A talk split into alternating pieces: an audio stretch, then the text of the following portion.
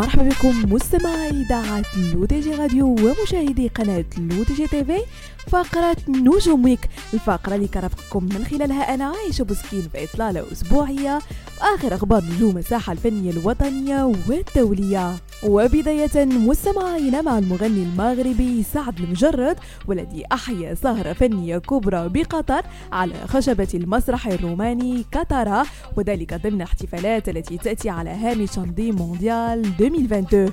وحرص المجرد على الاحتفاء بالإنجاز الذي حققه المنتخب المغربي لكرة القدم بتأهله إلى نصف النهائي من كأس العالم قطر 2022 وذلك عبر ترديد أغاني وطنية ورفع شعارات من قبيل ديما مغرب وسير سير إضافة إلى عرض صور أسود الأطلس على شاشة عملاقة خلفه بخشبة المسرح. وشهدت سهرة المعلم حضور ثلة من ألمع النجوم والمشاهير. من بينهم حاتم عمور زهير باهاوي حميد الحضري والإعلامي رشيد العلالي والكوميدية لبنى الجوهري وربيع السقلي أسامة رمزي نسرين التومي والنجم المصري إيهاب توفيق.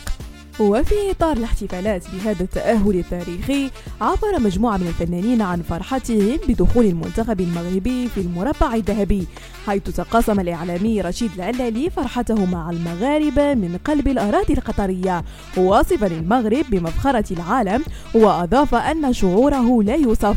أما زهير البهاوي فقد قال من قلب ملعب الثمامة الله يا مولانا على فرحة الله على المغرب الله عليك يا بلادي. اكتب يا تاريخ المنتخب المغربي. في المربع الذهبي.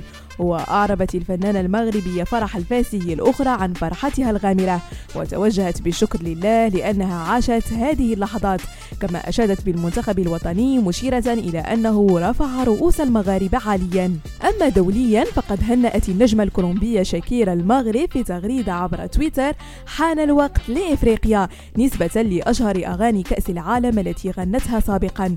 وهنأ الملياردير الأمريكي إيلون ماسك المغرب على فوزه على البرتغال وكتب على حسابه الرسمي بموقع تويتر تهانينا للمغرب وبدأ التغريدة بعلمين للمغرب وأنهاها بعلمين آخرين.